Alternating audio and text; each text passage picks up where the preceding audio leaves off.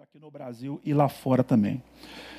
Irmãos, eu queria compartilhar com vocês uma palavra para a gente ir refletindo durante a semana, mastigar aí, como diz o nosso pastor, com os dentes do cérebro, para a gente fazer uma reflexão sobre algumas coisas. Bom, o mensageiro, ele é alguém que é, é resultado de um encontro com algumas percepções, né?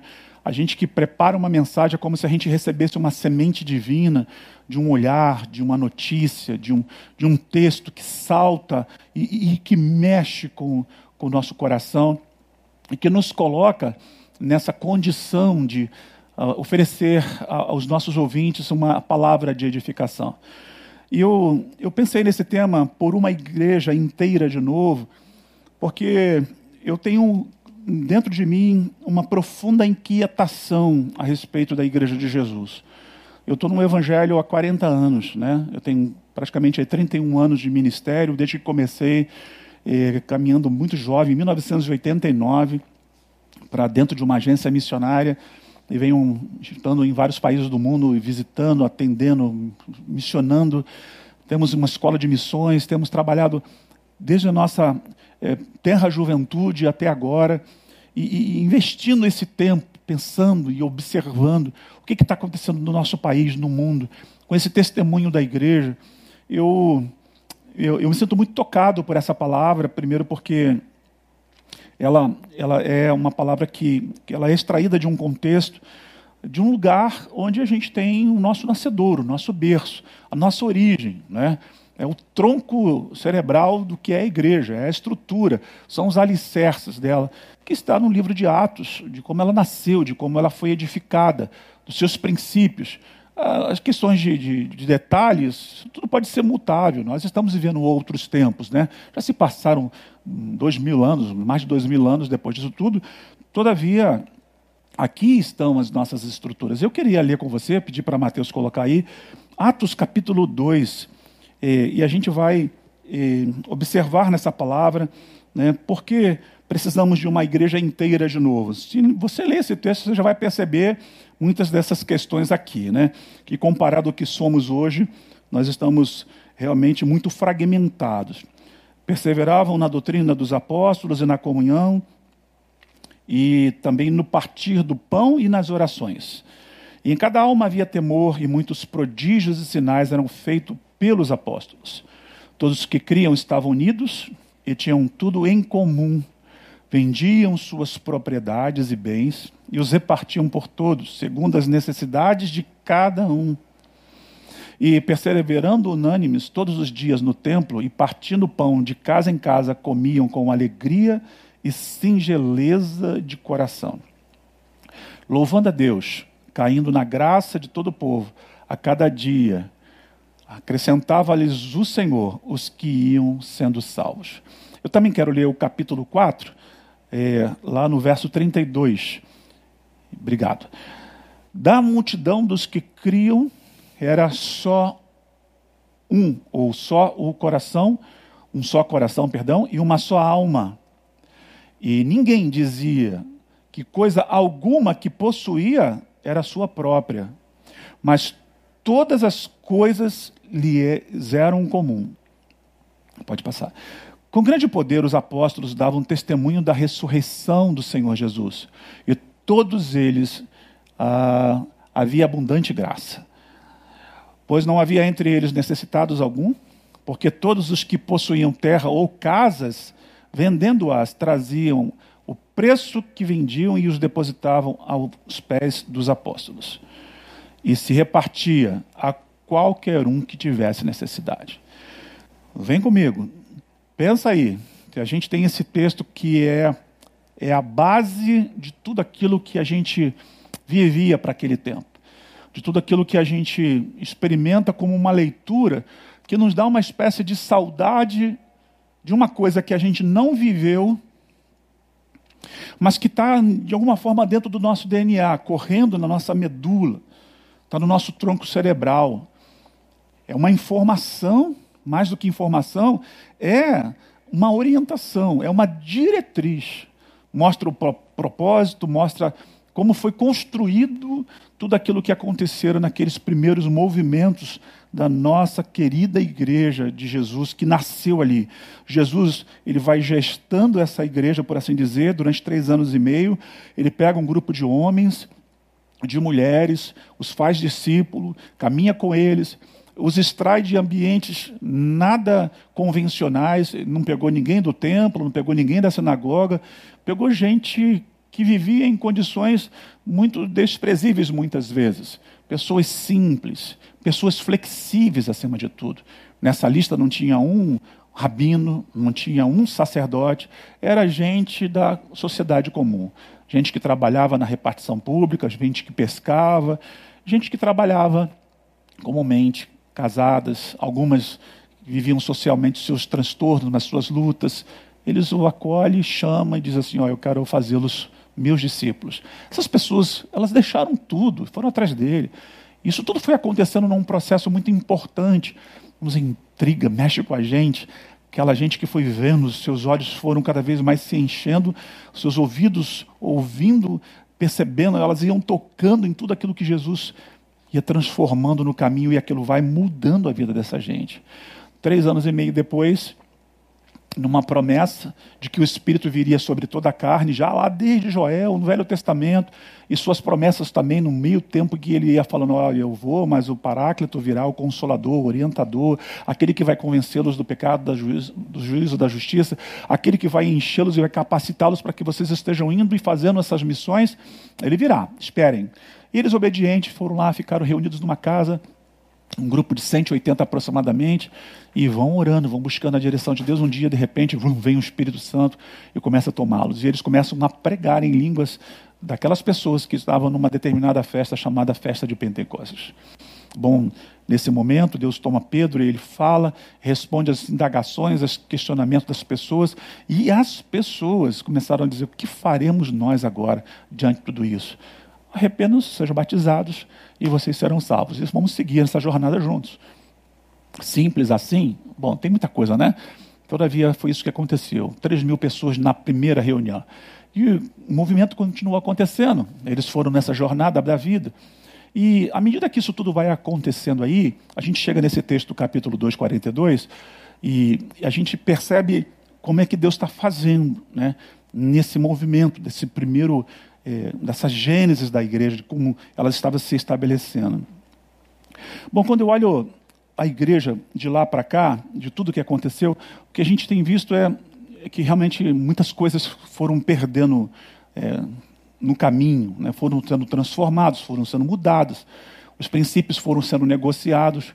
E o que a gente tem hoje, ao longo desses tantos anos, né, de milênios, é, é, realmente dá, dá desconforto no coração para quem de fato olha para essa palavra, compara com o que a gente está vivendo agora e compara com episódios da história e percebe: meu Deus, onde foi que nós erramos? Nós sabemos onde foi que nós erramos.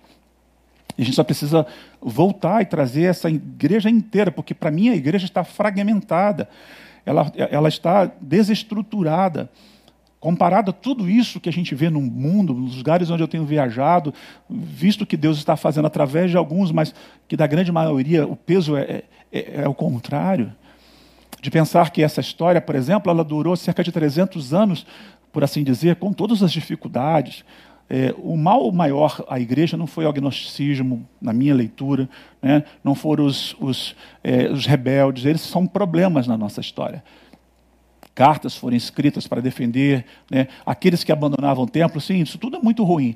Mas um, para mim, um, o ponto nervoso dessa história é quando o tal do Constantino aparece e diz que a igreja agora é a religião do Estado. Meu irmão, minha irmã, isso muda o nosso panorama no mundo inteiro. As missões, para você ter uma ideia, falo em nome de uma palavra que eu incorporo, eu vivo, eu penso, eu durmo pensando nisso, eu acordo pensando nisso. Essa, as missões passaram a ter cunho político. Os caras eram enviados para o campo né, com todo um adorno e toda a preparação, o um processo de colonização, convencimento das pessoas, tudo muda. A igreja que era tudo em comum, todos tinham suas habilidades, isso tudo começa a ser neutralizado. Né? sistema de hierarquia dentro da igreja, a instituição papal, essas mudanças todas, as conveniências, as combinações para que as pessoas deixassem suas religiões, mas viessem para outra a partir é, da troca, deixavam de adorar a Diana dos Efésios, adora Maria, né? vamos deixar de adorar Apolo, vamos colocar o Pedro aqui. Então esse, esse caminho novo, ele vai desconstruindo o que de fato era essa igreja inteira. E ela começa a ser quebrada, ela começa a ser corrompida. Aí a gente vê, por exemplo, a época das cruzadas, oito cruzadas, né? o envio dessas tropas em nome de Jesus, com cruz, espada, cavaleiros templários, né? em direção todos a, a, Jerusalém, numa conquista de território, literalmente, né? domínio de terras, domínio de poder, tirando judeus e muçulmanos e, e esses conflitos, isso lacerou, causou fendas tão profundas que até hoje geram o ódio né, dessas religiões, especialmente dos muçulmanos, porque no caso dele foi muito, deles foi muito mais grave, de como isso, isso é, é, implantou né, um ódio no coração deles por conta do que os cristãos fizeram ali.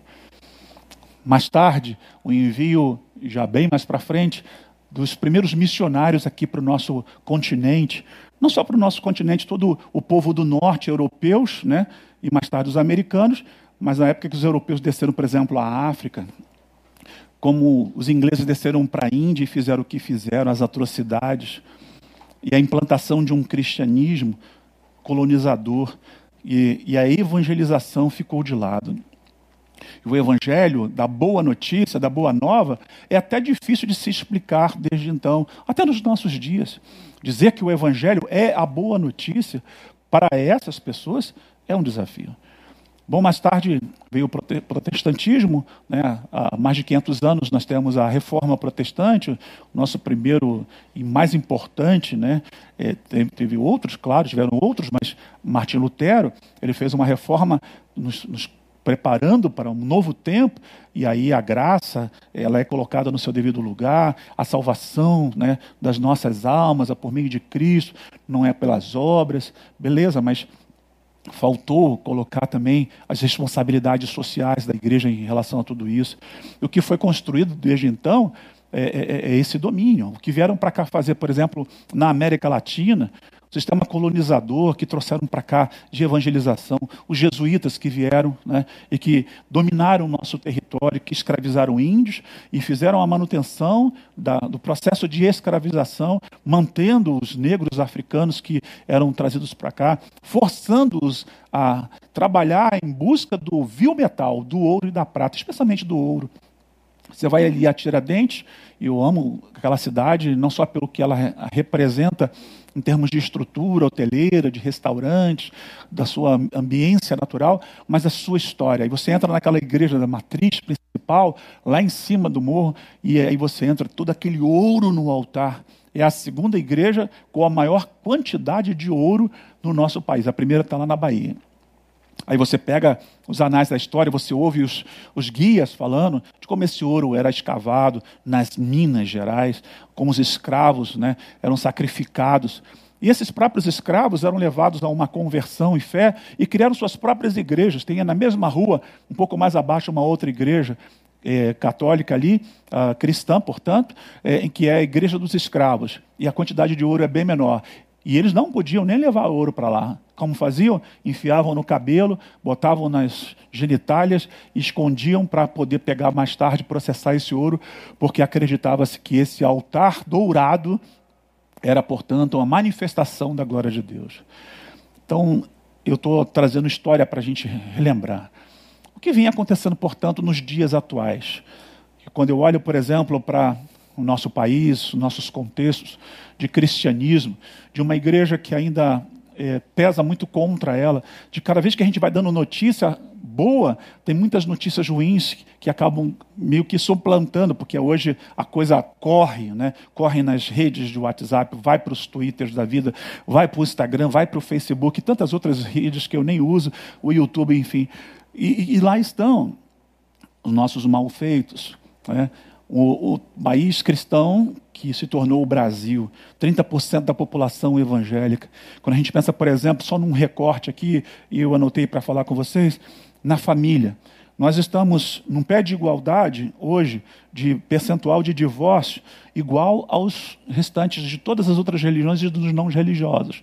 A igreja evangélica brasileira tem hoje 50% de apresentação de divórcio no nosso país. Nunca tivemos tantos encontros de casais, retiros de casais, eh, casados para sempre, oicos, revistas, livros. Tem pastores que ficaram famosos só falando sobre família. Alguns muito sérios com suas performances, outros muito engraçados, como um famoso que você conhece, mas mesmo assim nossas famílias estão se destruindo, se dilacerando. Onde foi que nós erramos, irmãos? Que igreja é essa que está fragmentada? Porque igreja é mais do que culto e rito. Igreja é essa estrutura familiar equilibrada também, entre muitas outras coisas. A primeira missão começa em casa.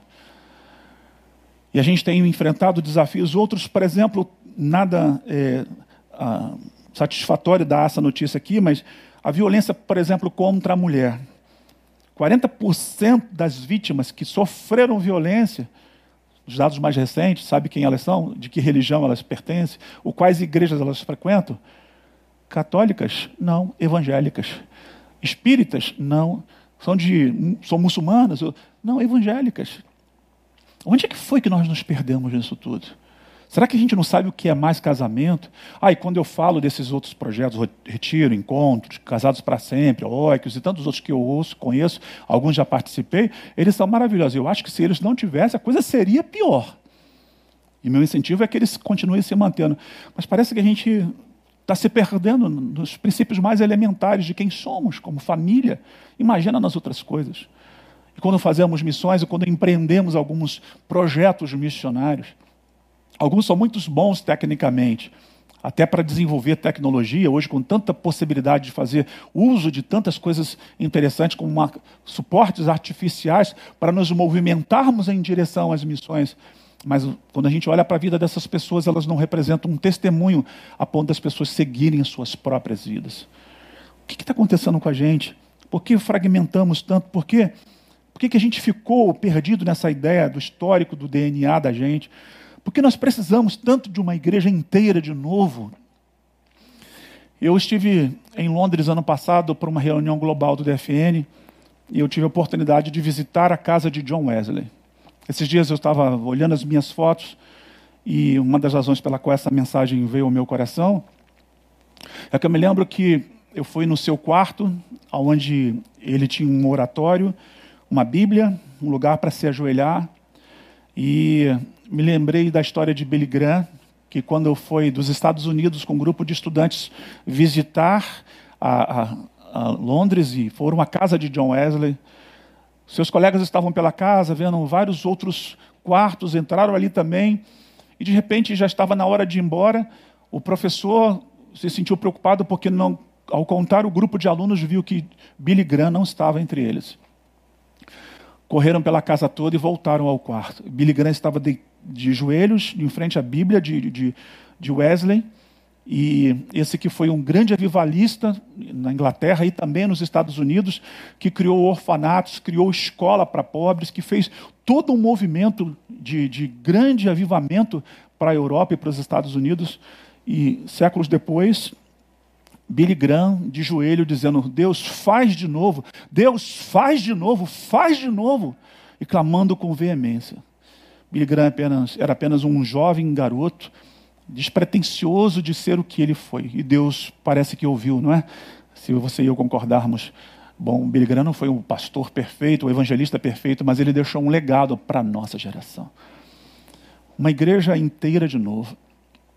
É uma igreja que resgata, esses valores que outrora foram esquecidos, que foram banalizados, que foram colocados como se fosse um objeto que a gente não usa mais num canto escondido da casa, no sótão, num porão, no fundo, num quartinho, ou quem sabe até jogados no lixo por alguns. Seja lá onde isso tiver sido perdido, esses princípios na sua vida, eu quero chamá-lo nessa, nessa noite para você vir comigo e clamarmos a Deus para que Ele faça de novo, para que, por misericórdia, Ele olhe para nós, apesar de quem nós somos, e nos dê a condição de nos tornarmos uma igreja inteira de novo, porque, irmãos, nós estamos quebrados. Nunca fomos tantos, mas nunca deixamos de fazer tanta coisa que podíamos fazer. Não é possível que os números, e já já quero apresentar alguns para vocês, sejam compatíveis com a realidade de uma igreja que acabamos de ler e que vemos ser possuída pelo Espírito Santo, tomada pelo Espírito do Cristo, do Deus que enviou esse Cristo e disse que o Espírito desse Cristo, desse Deus, viria para orientar, para empoderar essa igreja para ir adiante. Falta disponibilidade, falta disposição, falta uma série de coisas que, ao ler esse texto, me levam a, a acreditar que nós estamos ainda precisando avançar nessas dimensões. Então, caminhando com vocês um pouco para diante, a gente precisa voltar ao Cristo do Novo Testamento em nossas igrejas no Brasil. Bom, eu faço parte de uma igreja que me alegro profundamente com sua história, com o seu empreendimento missional. Falo aqui com muito orgulho e muita alegria de fazer parte de uma igreja que tem sido uma referência na sua relevância. Mas através do que nós estamos sendo e fazendo, nós queremos compartilhar essa palavra para gerar esse mesmo sentimento que nós temos em nosso coração, dessa inquietação, dessas coisas que nos tiram o sono e provocam em nós essas reações e ações que vão sendo é, atos de justiça no caminho com o qual nós vamos compartilhando com os outros. Qual é o caminho a seguir então? Que passos deveríamos dar para que essa igreja se tornasse inteira de novo? Faz de novo, Senhor. Faz outra vez. A minha oração e a minha mensagem é essa nessa noite. Primeiro, voltando ao texto, né, em Atos 2, 42, por uma igreja inteira de novo, dedicada a aprender ou reaprender os fundamentos. Os fundamentos são importantíssimos para a vida e para a jornada. Quando a gente pensa na engenharia, eh, os engenheiros dizem que 35% de uma obra deve estar debaixo daquilo que aparece em cima. Bom, esse é o padrão, isso é um princípio inegociável. 35%. Imagina que sua obra vai custar 100 mil reais. 35 mil reais serão colocados debaixo da terra. Tubulações né, de esgoto, de luz, de gás, ah, toda a parte de sapatas, as colunas principais ali, tudo isso vão ficar debaixo da terra. Bom, esses são os fundamentos. O que, que você quer construir como igreja? Às vezes nós construímos algo em torno dos nossos projetos e ministérios que não são fundamentados exatamente onde deveriam. Quando o texto diz aí, e perseveravam unânimes na doutrina dos apóstolos, eles estão remetendo para o fato de que esses apóstolos haviam ensinado para eles algumas coisas que eles precisavam de perseverança. Irmãos, a gente precisa perseverar nas nossas estruturas originais de quem nós somos. Não é? Reler a Bíblia a partir da ótica do Cristo. O Velho Testamento cumpriu a sua missão, né? e mesmo os apóstolos, com suas boas qualidades, como Paulo, por exemplo, é o supra-sumo né? de, de, de, um, de um modelo missional para nós, mas é no Cristo que nós estamos fundamentados. E os seus ensinamentos estão principalmente em Mateus 5, 6 e 7. É ali que a gente tem essa relação. A gente aprende as bem-aventuranças. A gente tem que aprender a ser manso, ser humilde. Aliás, humildade é uma das coisas que a gente mais percebe que está fragmentada no nosso meio.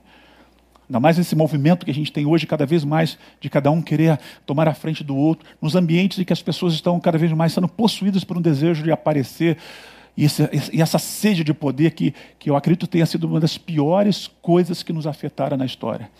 O que Constantino fez, volto na história, foi eh, um instrumento realmente muito interessante, que conseguiu gerar na igreja que essa sede de poder que, sim, o cristianismo religioso e institucional é capaz de nos dar, com lastros de territórios ocupados, com os recursos que se pode angariar. Tudo isso você tem visto aí desde então e atualmente multiplicado em todas as diretrizes, em todas as possibilidades que nós temos. Perseverar na doutrina significa, portanto, voltar às origens de aprender as bem-aventuranças, né? de saber chorar, entender o que é pobre de espírito, entender o que é perseguição, entender que devemos ser sal e luz nesse mundo. Muitas vezes luzes apagadas, o sal sem sabor, O mundo está precisando de preservação, mas está cada vez mais apodrecendo, porque, apesar do sem número de igrejas, nossa falta de, de aproximação das realidades, das transformações que isso remete, nós estamos equidistantes. Perseverar na doutrina dos apóstolos é entender os princípios de Jesus. A pedra angular, que é ele, onde é edificado todo edifício, que sustenta toda a estrutura, a pedra angular não era, nesse caso especialmente, uma pedra que ficava debaixo da terra.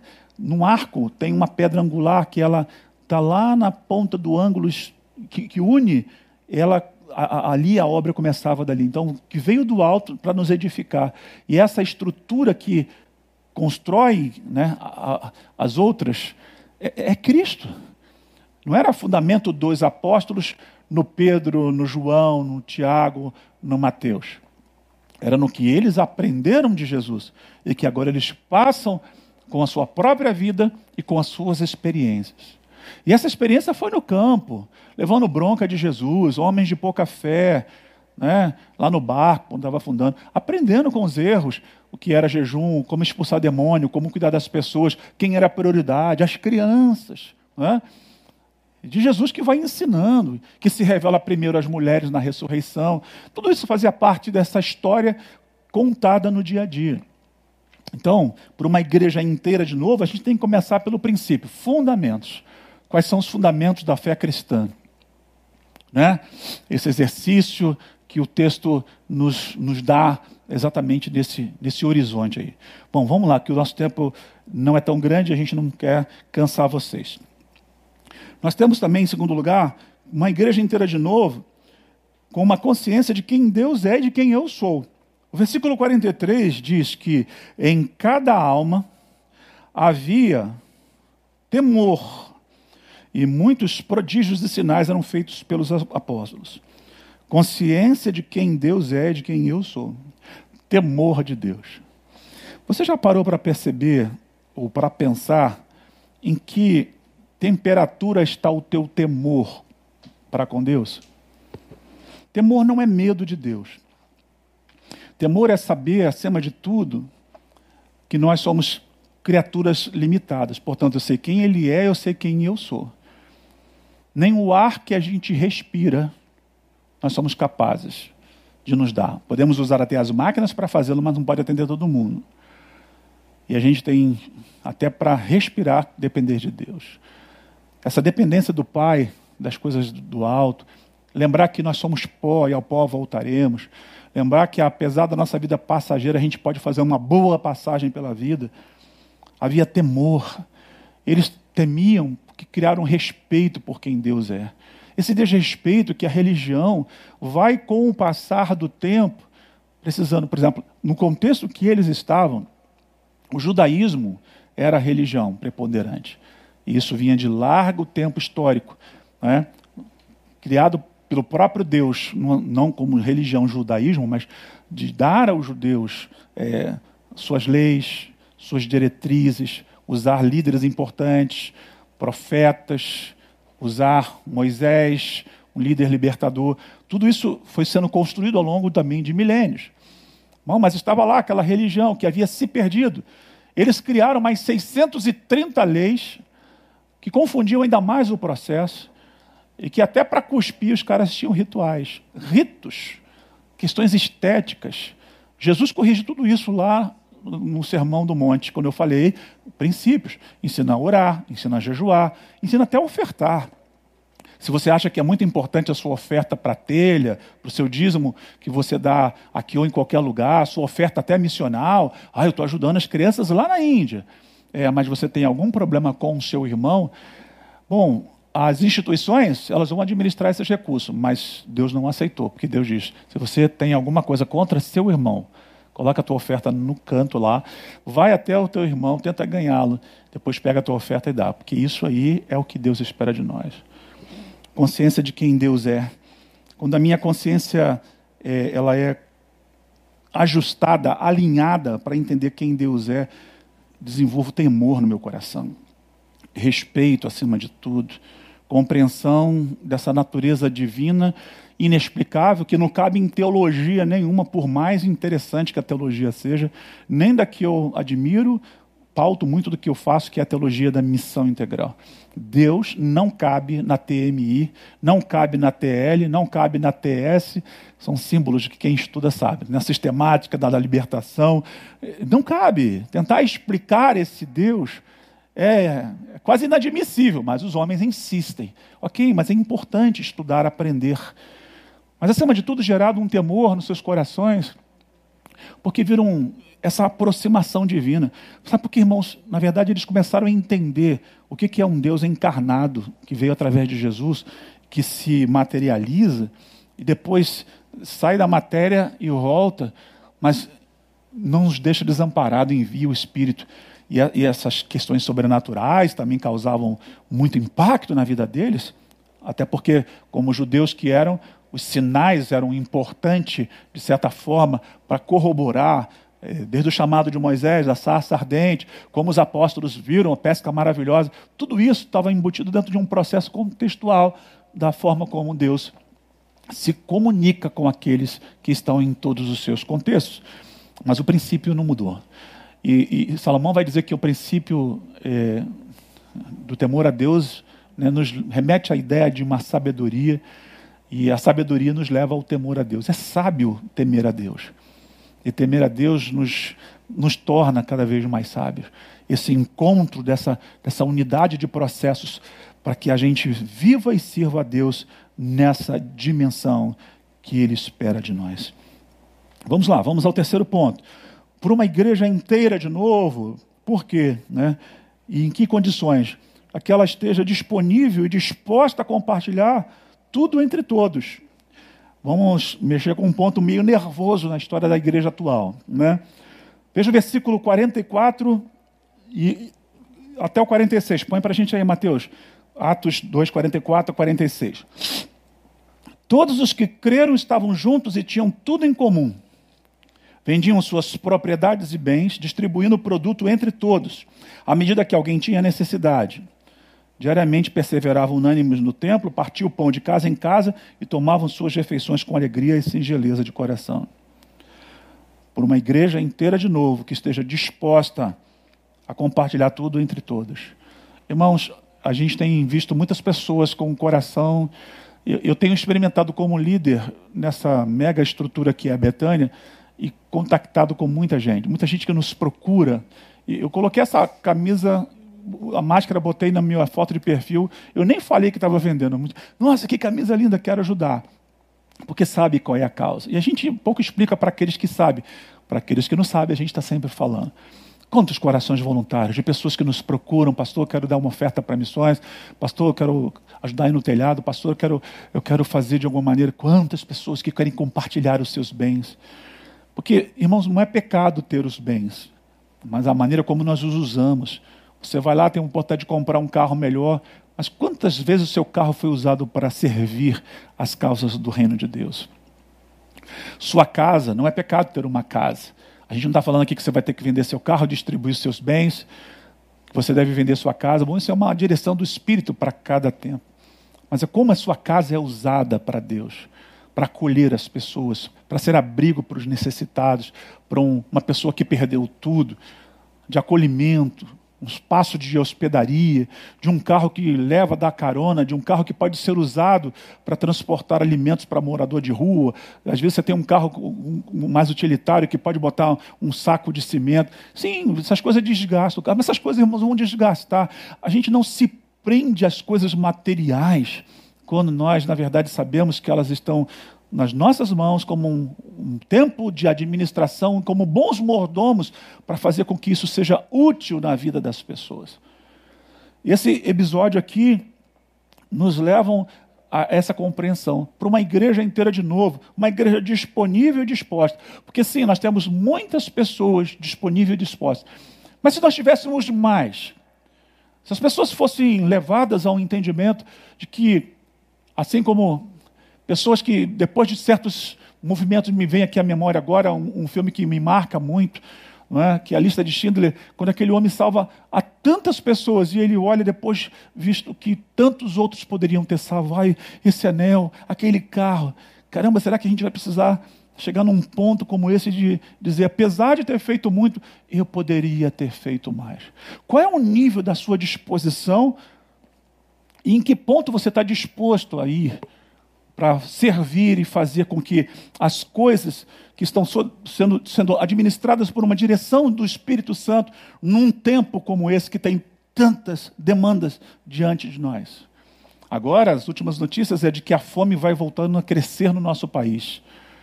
Aqui tão perto da gente, em Japeri, uma matéria do jornal recentemente, uma família passando fome, Japeri, a uma hora de viagem daqui. Tantas vezes falamos de Jardim Gramacho, aqui na, na zona oeste do Rio de Janeiro, Santa Cruz. Quantas igrejas por perto. Aí numa matéria seguinte apareceu uma, uma senhora de uma religião de matriz, matriz africana co, co, cooperando, colaborando. Eu falei, glória a Deus por a vida dessa mulher. Não é que a igreja está competindo com essas religiões para fazer, mas será que a gente não pode fazer mais, irmãos? Quantas comidas estragadas que nós jogamos fora. É arroz que azeda, é um pão que embolora, é um biscoito que abre e não come todo, aí entra lá um, um inseto, coloca o ovo, tem que jogar fora. Quantas vezes nós pecamos em comprar mais do que a gente precisa? Gastar dinheiro com aquilo que não é pão, não trocar esse pão, não compartilhar. Isso pesa contra nós. E a igreja dos nossos dias precisa rever seus valores a respeito do que é essa inteireza, uma igreja inteira para acolher, para receber, para comportar-se adequadamente como essa igreja. Quando a gente lê, a gente fala assim: meu Deus, que história tremenda é essa? Juntos, comunidade, vendiam propriedades, distribuíam, olha a distribuição. Né? É, é a economia do reino. Economia do reino, irmãos, nada tem a ver com essa economia mundial.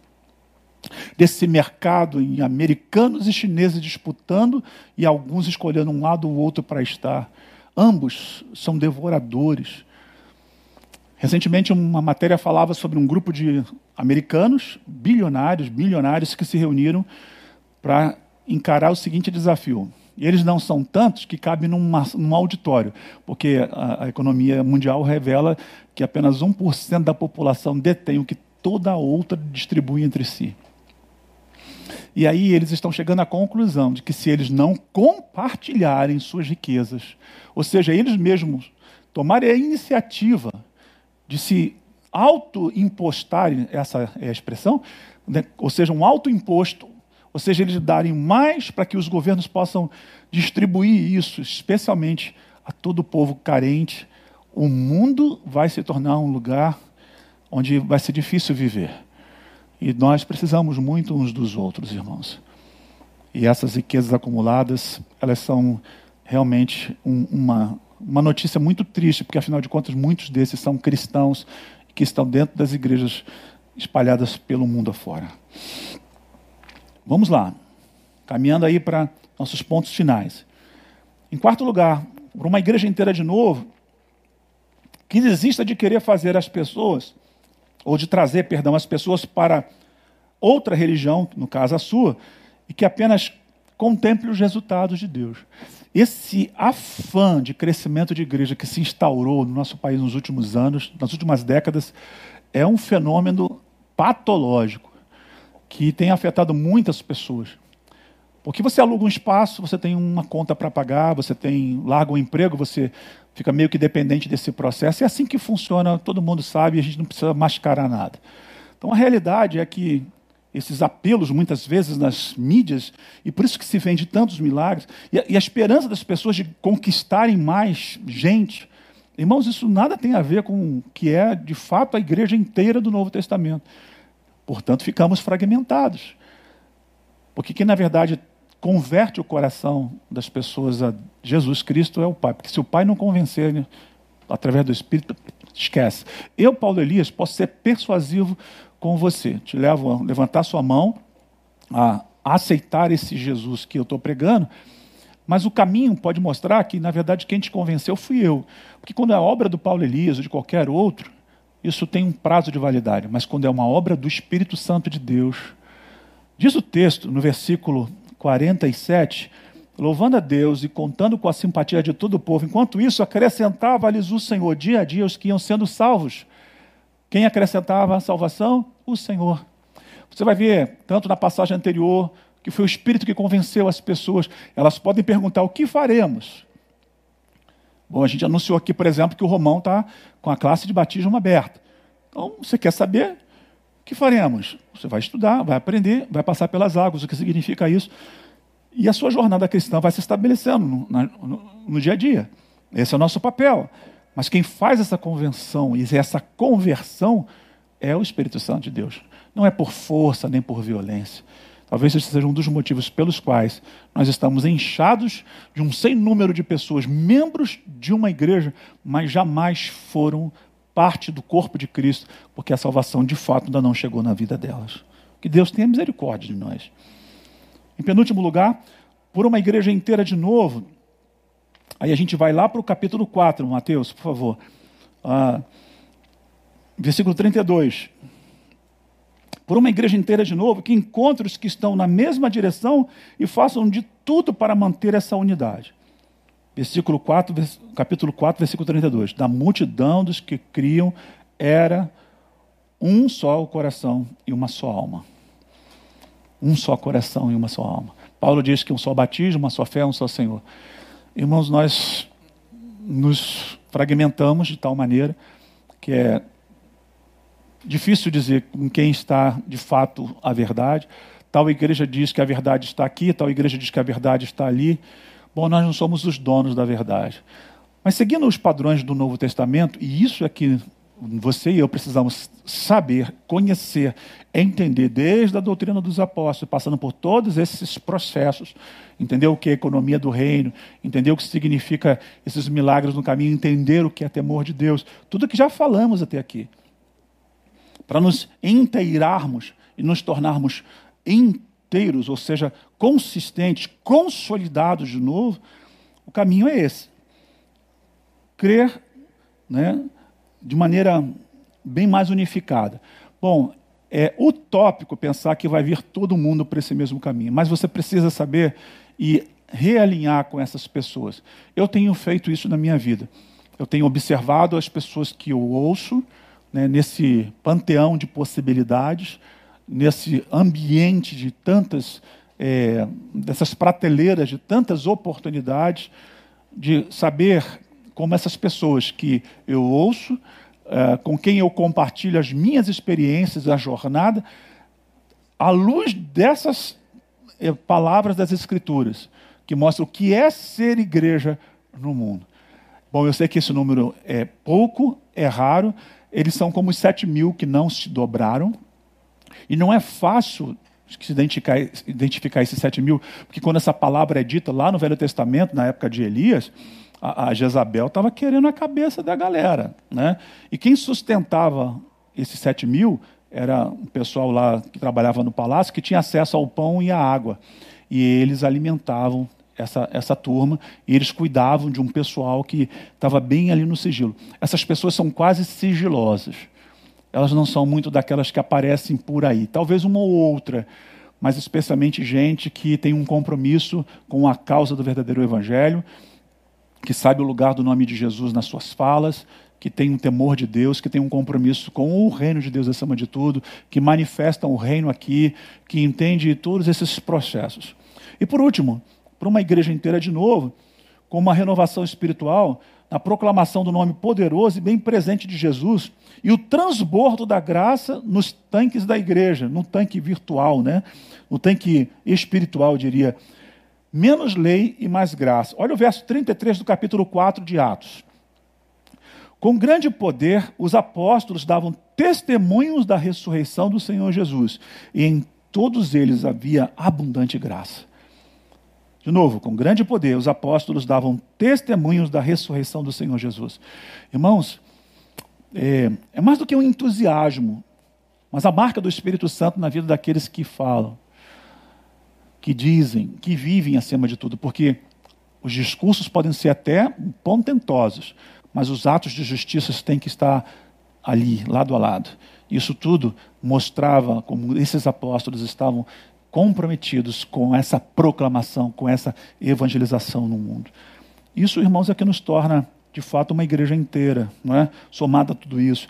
E esse transbordo da graça nos tanques da vida da igreja, abundante graça. Olha aí o texto dizendo para a gente isso. Né? E, todo, e em todos havia abundante graça. Uma graça coletiva, graça. Então, menos lei, mais graça. Parece que de ultimamente para cá, de um tempo para cá, a igreja vem tentando meio que ser um talibã gospel aí nas suas impressões. Não pode isso, não pode aquilo. Né? Sem respeitar até o direito das pessoas. Ok, irmãos, a gente não concorda com muita coisa que as pessoas estão fazendo aí de um lado ou de outro. Mas nós precisamos entender, por exemplo, até nas questões, nós somos um país laico, nós não podemos nem de longe sequer, porque essas coisas que são colocadas, cristianismo goela abaixo, isso é coisa de Constantino. Nós seguimos a Jesus, e é pela graça, é pelo Espírito, é pelo empenho, é pela disposição. Eu concluo dizendo para vocês, para que essa igreja seja inteira de novo, é? ela ela tem marcas importantes, entre muitas. Eu li o versículo 34, como conclusão, pois nenhum necessitado havia entre eles. Porquanto os que possuíam terras ou casas, vendendo-as, traziam os valores correspondentes, a gente viu isso lá atrás, né, no outro capítulo, depositavam os pés dos apóstolos, então se distribuía a qualquer uma medida em que alguém tinha necessidade. Que a gente voltasse a ser uma igreja atraente, cuja sociedade pudesse reconhecer a relevância do amor com que tratamos, cuidamos de nós mesmos e cuidamos dos outros, e que sem hipocrisia adoramos a Deus. E se nos de fato vivêssemos, se nós de fato vivêssemos isso, nós teríamos essa igreja inteira de novo. Então, eu acredito que se a gente é denominado um país cristão, nós teríamos que ter o fim da fome no nosso país. Se nós somos um país cristão, nós deveríamos ter o fim da sede de pessoas que não têm acesso, por exemplo, às coisas mais simples o fim da falta de saneamento, o fim de prioridades que não são prioridades de Deus, que nada tem a ver com as questões materiais que estão sendo implantadas em muitos discursos de muitos pastores que só querem vender algo para si para poder cada vez mais prosperar para si mesmo. De uma igreja inteira de novo, que é o meu clamor, é a minha oração, é o meu desconforto momentâneo mas que talvez utopicamente acreditando que quem sabe seja na minha geração.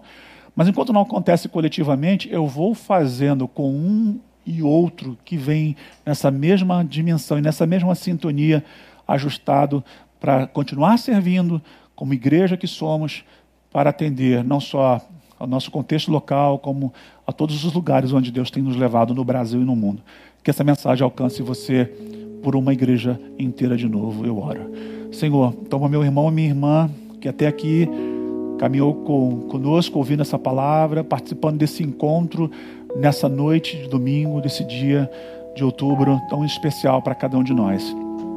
Que essa igreja que somos no mundo, onde fragmentamos, onde quebramos, onde deixamos princípios de lado, onde estamos aquém dessas possibilidades, Ó oh, Deus, aviva-nos outra vez. Visita Espírito Santo, cada homem, cada mulher, e transforma corações, transforma mentes, transforma atitudes pessoais.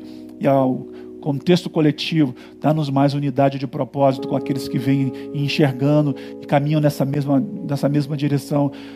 Revela eles para nós, os sete mil que não se dobraram, nos aproxima, Senhor, nos faz ver e leva-nos a ir para além de tudo isso, a despeito da perseguição que a religião tradicional possa trazer sobre nós, a respeito, Deus, de todos os desafios que governos possam trazer contra nós. Queremos ser essa tua igreja nos nossos dias. Nós não tememos a nada, tememos apenas ao Senhor. E diante desse temor, queremos seguir com alma transbordante de graça para servir a, ao Senhor e a todos aqueles que precisam ah, do nosso serviço. Abençoa o teu povo, abençoa a tua igreja, abençoa o nosso pastor e a sua liderança cada um dos membros do teu corpo na face da terra espalhada, desde agora e para sempre. Amém. Queridos, tenham uma ótima semana, última canção e a gente despede aqui. Obrigado por todos vocês participarem conosco. Compartilhem nos nossos canais esse culto de hoje. Um abraço. Tchau, tchau.